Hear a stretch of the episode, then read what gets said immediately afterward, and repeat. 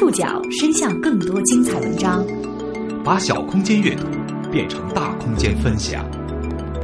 报刊选读，报刊选，把小空间阅读变成大空间分享。欢迎各位收听今天的报刊选读，我是宋宇。今天为大家选读的文章综合了《Vista 看天下》的专题报道。Who am? Who he is? 十二月十八号，电影《寻龙诀》上映，威尔摩金校尉要闹，二十四小时票房就破了两亿。魔镜校尉，何则生，分则死。这是今年上映的第二部《鬼吹灯》系列电影。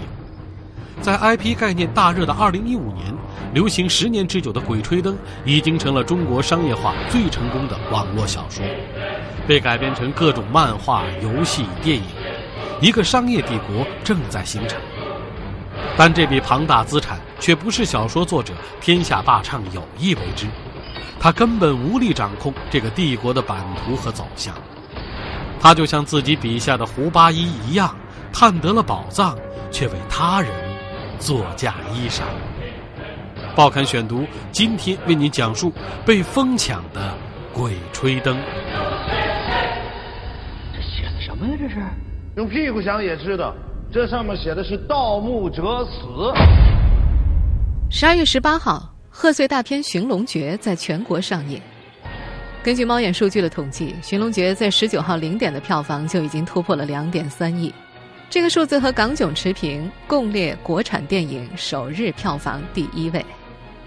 片方对于票房是相当乐观的，之前导演乌尔善甚至放言，他们预估的票房总数应该会有二十五亿左右。乌尔善敢出此豪言，底气来自《鬼吹灯》系列小说庞大的粉丝基础。这部网络小说在中国已经流行了十年之久，销量百万计。今年九月底，改编自这部小说由陆川导演的《九层妖塔》虽然收获了一众骂声，豆瓣评分也仅仅只有四点四分，却依然拿下了七亿元的票房。那么，这部新上映的《寻龙诀》到底好不好看呢？我是还没看过，但我的一位同行在看过这部片子之后，写下了这样一段影评：这个电影啊。我在看的时候，脑海中蹦出一个个国产烂片的片段，但是被他拼在一起，居然还挺好的。据透露，陆川和乌尔善的团队都会推出电影的续集，所以说在不远的将来，观众们会看到不同面孔的胡八一和王凯旋在荧幕上穿梭来去。从国内影响力来说，《鬼吹灯》系列已经直追《哈利波特》和《饥饿游戏》。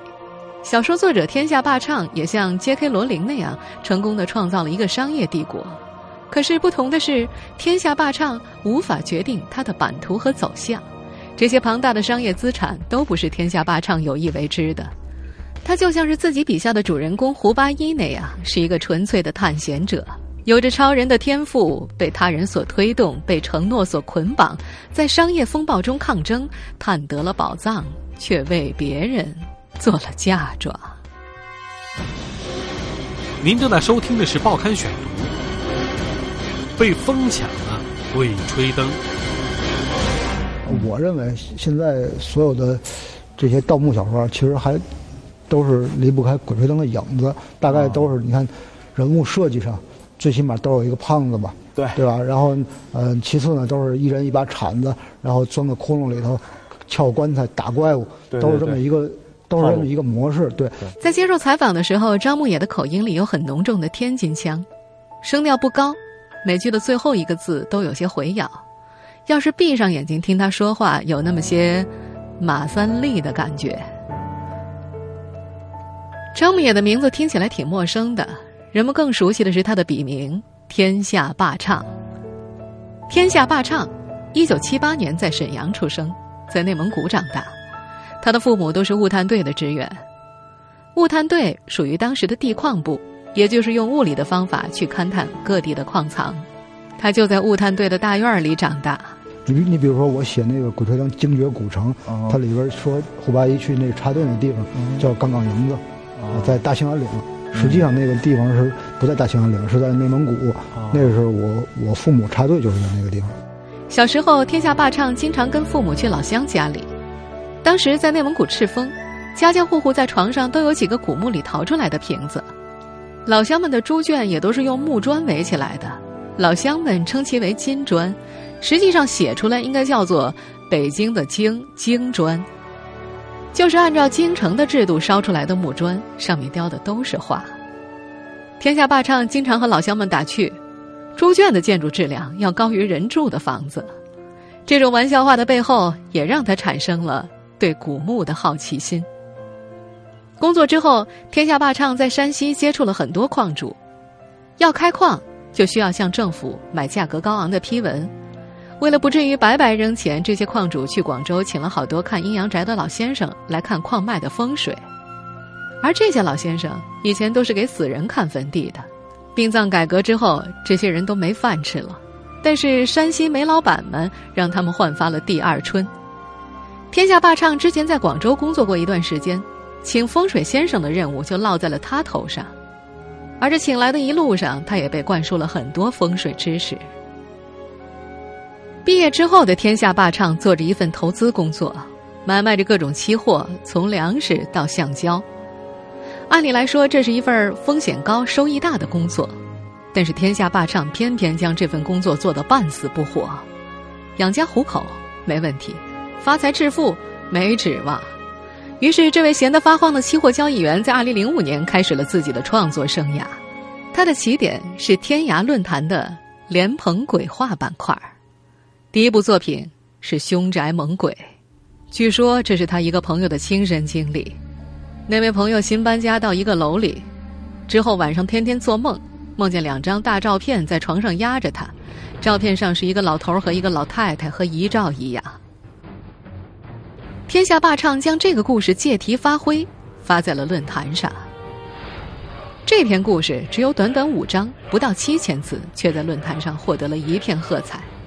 当时的天涯总版主吴雄杰说：“任何一个作者呢，都需要有粉丝膜拜，在微信、微博呀，你很难实现那种膜拜的。天涯也有一些作者，其实不愿意写下去，但是大家一起哄，就把这个作者捧起来了。”在天涯社区的这个论坛中，天下霸唱发掘出了自己的写作天赋。虽然他并不自信，总是称自己没有经过专业写作训练。但是他讲长故事的天赋，他丰富的想象力都超过了很多专业作家。他就像学会了寻龙诀的胡八一一样，有了挑战天下宝藏的本领。尝到甜头的天下霸唱开始酝酿一个长篇，将之前听到的那些探墓和风水的知识运用其中。这就是《鬼吹灯》系列。报刊选读继续播出被疯抢的《鬼吹灯》。午夜十二点，阴云密布，没有一丝星光，风呼呼的刮着。说话的这位是和天下霸唱一样都出生于沈阳的张震。这位前主持人自从一九九九年至今，创作了大量精品恐怖故事，风靡大江以北的大专院校。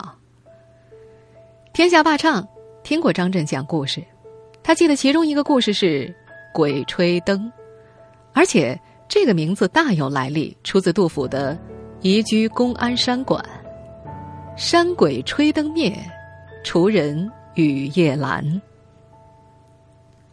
开始酝酿长篇小说的时候，天下霸唱干脆给自己的这个帖子起名叫《鬼吹灯》，外加了一个括弧：“盗墓者的一系列诡异经历。”这部题目先行的作品就这么问世了。看过《鬼吹灯》小说的读者会发现。鬼吹灯的情节在很晚才出现。天下霸唱写了一个月之后，就有网友回帖说：“这篇文章挂羊头卖狗肉啊！为什么一直到跟胡八一去昆仑也没看到鬼吹灯呢？”天下霸唱说：“后来他也是让人逼得没辙了，就是写到盗墓的时候就想点个蜡烛吧，然后这蜡烛就灭了，就是鬼吹灯了，也就是这么来的。”而有这么一个情节出现，已经是写到十万字之后的事情了。盘开大墓，必须在地宫墓室的东南角点上一支蜡烛，方可开棺摸金。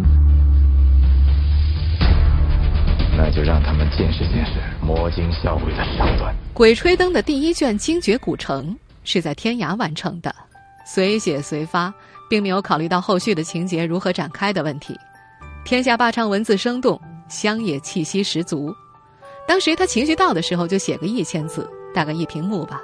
也可能一天特别高兴，就写个带拐弯的，一千二、一千三，或者某天特别忙，没有时间写那么多，或者是真的写不出来了，那就干脆只写个五百字。但是，只要写了。哪怕只有一句话，那些网友们不会说你今天怎么着怎么着。可要是不更新或者不写了，网友们却会担心他，会问他：“你这出什么事儿了？是不是进局子里了？”天涯论坛造就了《鬼吹灯》，却没法留住他。各大出版社和文学网站的编辑都藏身于这个论坛，有天赋的作者刚刚冒头就会被挖走。也就在二零零五年。更具商业意识的文学平台已经开始酝酿，他们以掠夺性的姿态横扫中国最优秀的网络作者，用严密的商业合同将他们绑定，用最无情的手段敦促作者不停的写作。其中的代表是起点中文网。签约起点，还是签约一家出版社？对于当时的天下霸唱来说，是个非常艰难的选择。小说里，每到古墓的岔路口。胡八一都会使用寻龙诀来决定下一步的走向，但是现实中的天下霸唱并没有寻龙诀可以用，他只能够凭借自己的喜好来决定自己人生的走向。二零零六年三月，起点中文网和安徽文艺出版社同时联系天下霸唱，最终考虑到出版社严格的审查制度，天下霸唱还是选择了更为自由的网络平台。他当时的想法是，自己还没有到正规写作的水平。而他又想要自由发挥，想怎么写怎么写，没那么多限制。可是，网站并没有他想象的那么自由。天下霸唱说，在签约之前告诉你，你该怎么写就怎么写，你想写多少写多少。之后不是那么回事了，告诉你，今天写的太慢了，一天必须得写三千字。天下霸唱说自己当时根本就来不及想后边的情节，整天想的就是我今天这三千字要怎么想怎么写。起点的种种限制对于天下霸唱这种随性的作家是很大的束缚，但是却是商业成功的必然之路。没有更新量，根本就无法黏住网络读者嘛。其实，每天三千字的标准，在当时的起点中文网根本就不算什么，日更上万字的也大有人在。前起点中文网副总编辑、现腾讯阅文副总裁罗丽这样解释当时的催更政策：啊，对一个不是专业出身的作者而言啊，他真正能够成功的可能性只有一个，那就是通过不停的写作提高他的水平啊。你胡八一拿得起放得下，我没你那么想。我念旧，《鬼吹灯》的全书全部都是用第一人称书写的，主人公胡八一。背负着天下霸唱的性格烙印在书里。胡八一是一位信守承诺却有很多牵挂的探险家。无论如何，我都要把你们俩活着带出去。因为对陈教授的承诺，他进了精绝古城；因为对十二里洋的承诺，他进入了云南虫谷；而为了履行对起点的承诺，天下霸唱开始了每天三千字的艰苦历程。在不断的催促之下，天下霸唱在起点完成了《鬼吹灯》系列八部曲。我个人其实对《鬼吹灯》这个作品啊，我非常不太满意。我能比较满意的只有《鬼吹灯》的第一集和第七集，啊，因为那个这个书是在当时是在网络上连载的，这个也是网络创作的一个弊病吧，就是因为你每天要想的更多的不是情节，而是你的每天要更新的字数。《鬼吹灯》的第一集是精绝古城。第七集，怒晴湘西。要说天下霸唱最爱的，还得是怒晴湘西。这本来是另外一部小说《魁星踢斗》的内容。天下霸唱当时已经写了一年了，因为被催得走投无路，就只能更换了人名，调整了情节，使其摇身一变成了《鬼吹灯》的怒晴湘西。二零一二年，写了两百万字盗墓小说的天下霸唱，跟随剧组实地探寻了夏代古墓。学习使用洛阳铲的铲法，可能是由于他的名声吧。天下霸唱调侃：“每次进古墓都让我在最前面，那些人太坏了。”实际上，天下霸唱的生活也类似胡八一探墓，并没有明确的目标，被各路人马推动着。在一次次被动的探险中，胡八一发现了一个个不可思议的古墓，而每天痛苦的三千字也让天下霸唱积累出了一个庞大的文学宝库。起点等文学平台让作者们无法喘气，但也压榨出了他们最大的潜力，更进一步带他们走入了他们无法想象的 IP 时代。报刊选读继续播出被疯抢的《鬼吹灯》。在以前的报刊选读当中，我就曾经为大家解释过，IP 是 Intellectual Property 的缩写，意思是知识产权。它的存在方式很多元。可以是一个故事，也可以是某个形象。这几年，由于游戏和影视市场的爆发，IP 成为娱乐市场里最大的宝藏，而《鬼吹灯》就是宝藏当中的凤凰胆。看过《鬼吹灯》的人都知道，凤凰胆是这部小说里最重要的宝贝了，很多重要的故事都围绕着它开展。起点中文网首先意识到了 IP 巨大的价值。他们用一纸合同买断大量作品的 IP 改编权，而《鬼吹灯》系列由于写作上的中断，IP 权益也被分成两部分，前四部和后四部的电影版权分别被出售，这样就出现了两部《鬼吹灯》电影，分别由陆川团队和乌尔善团队拍摄。由于《鬼吹灯》的巨大价值，各方势力都想分一杯羹，导致版权一片混乱。起点曾经举办过一个《鬼吹灯》同人小说大赛。由此选出了八本相对优秀的同人小说，后来这些小说也被买了电影版权。有着同人版权的天翼公司也可以名正言顺的拍摄《鬼吹灯》电影。还有更麻烦的呢，天下霸唱曾经在《南方都市报》开设了一个名为《鬼吹灯之牧野鬼市》的杂文专栏，专门介绍《鬼吹灯》系列的周边信息，前后连载一共有二十万字。这部分杂文被出版社所收购。尽管没有具体的故事，最终也卖出了电影版权。这还不是混乱的终点。博纳影业曾经向天下霸唱购入他的小说《挪神》的改编权，最后他们改动了书名，也将拍摄《鬼吹灯》作品，而且还是一个重点项目呢。当古墓的通道打开之后，所有潜在的人马都冲了进来，扑向那闪耀着金光的宝藏。负责探路的胡八一只能旁观，却无法阻止。这大概就是天下霸唱面对《鬼吹灯》一女五嫁的心情。由于起点中文网已经被腾讯收购，那八部作品的 IP 改编权目前都掌握在腾讯新成立的阅文公司手里。商业合同就是《鬼吹灯》当中的沙漠风暴，就是雪崩。对于作者来说，它是不可抗力。天下霸唱发掘了宝藏。却只能眼睁睁地看着他人瓜分宝藏，他厌恶抗争，其他那些版本卖了版权之后和他再无关系，他只能够尽全力促成自己的正果，那就是把乌尔善版的《寻龙诀》拍好。在电影《寻龙诀》的演职人员表里，天下霸唱的角色是剧本顾问。这部电影也和之前出版的小说没什么关系。可以看作《鬼吹灯》的第九本，这是对这个 IP 概念的再一次挖掘。报刊选读继续播出被疯抢的《鬼吹灯》。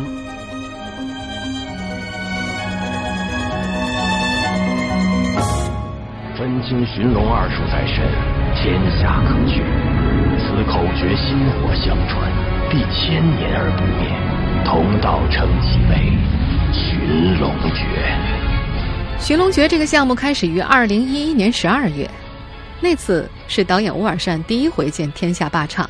更早之前，在拍完《刀剑笑》之后，起点就曾经找乌尔善谈过，希望由他来指导《鬼吹灯》。但那时候乌尔善忙于《画皮二》，没时间。《画皮二》结束之后，万达影业总经理宋歌和陈国富同乌尔善一起敲定了这个项目。《寻龙诀》首先碰到的难关是剧本，《鬼吹灯》。原著很庞杂，八部小说接近四百万字，涉及到的内容方方面面，这让乌尔善的编剧团队一时无法下手。于是他们就找到了原作者天下霸唱。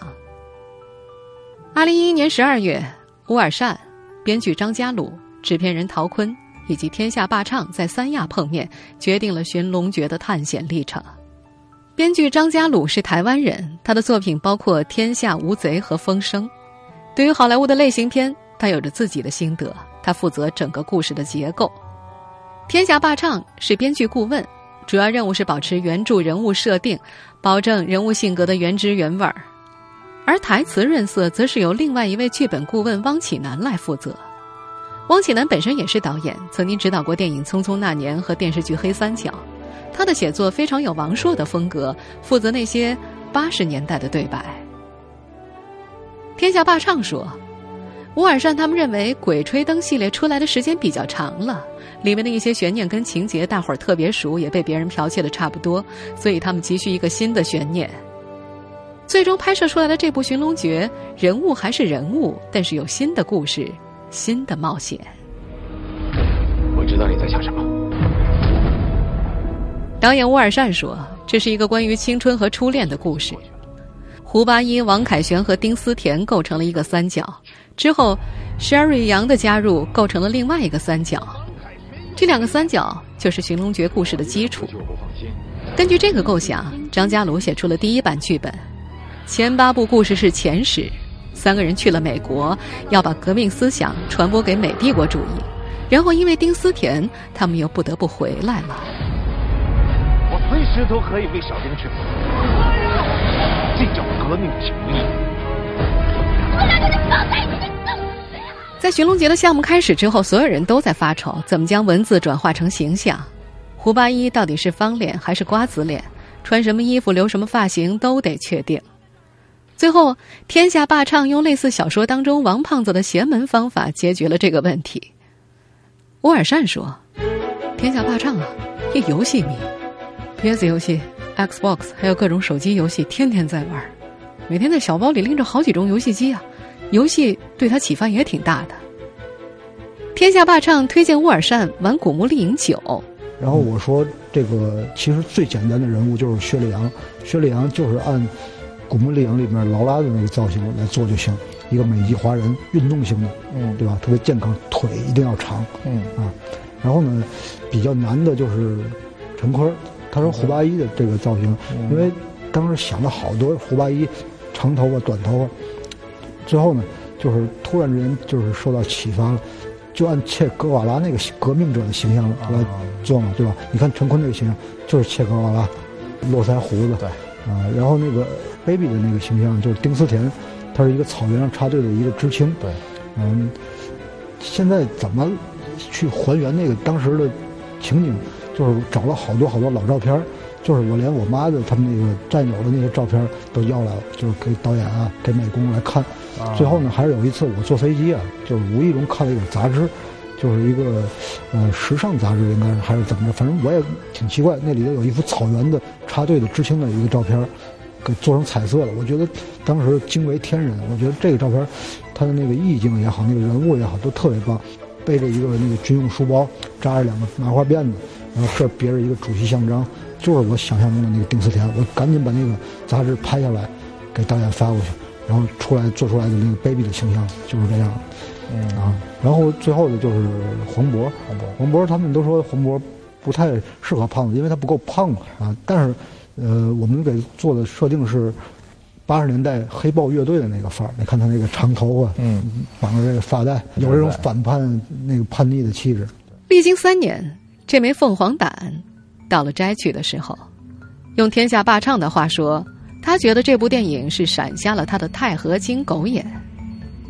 无论这部《寻龙诀》是不是能像乌尔善预言的那样突破二十五亿，也不管如今媒体上的一片赞誉是不是对这部电影的捧杀。客观的说，相较其他孱弱的国产魔幻大片，它确实还比较丰满健康。但若比较对象是木乃伊和夺宝奇兵等国外奇幻大片，那就另当别论了。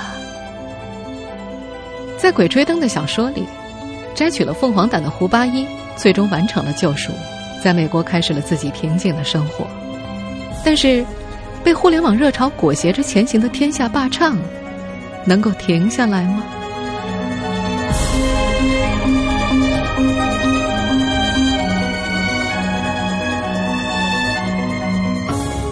听众朋友，以上您收听的是《报刊选读》，被疯抢的《鬼吹灯》，我是宋宇，感谢各位的收听。今天节目内容综合了《威斯塔看天下》的专题报道。收听节目复播，您可以关注《报刊选读》的公众微信号，我的微信号码是“报刊选读”拼音全拼。参与《报刊选读》微信互动，依然有机会获得由康贝佳口腔医院提供的免费解压券。您还可以登录在南京 APP 或喜马拉雅 FM 关注我们的节目。我们下次见。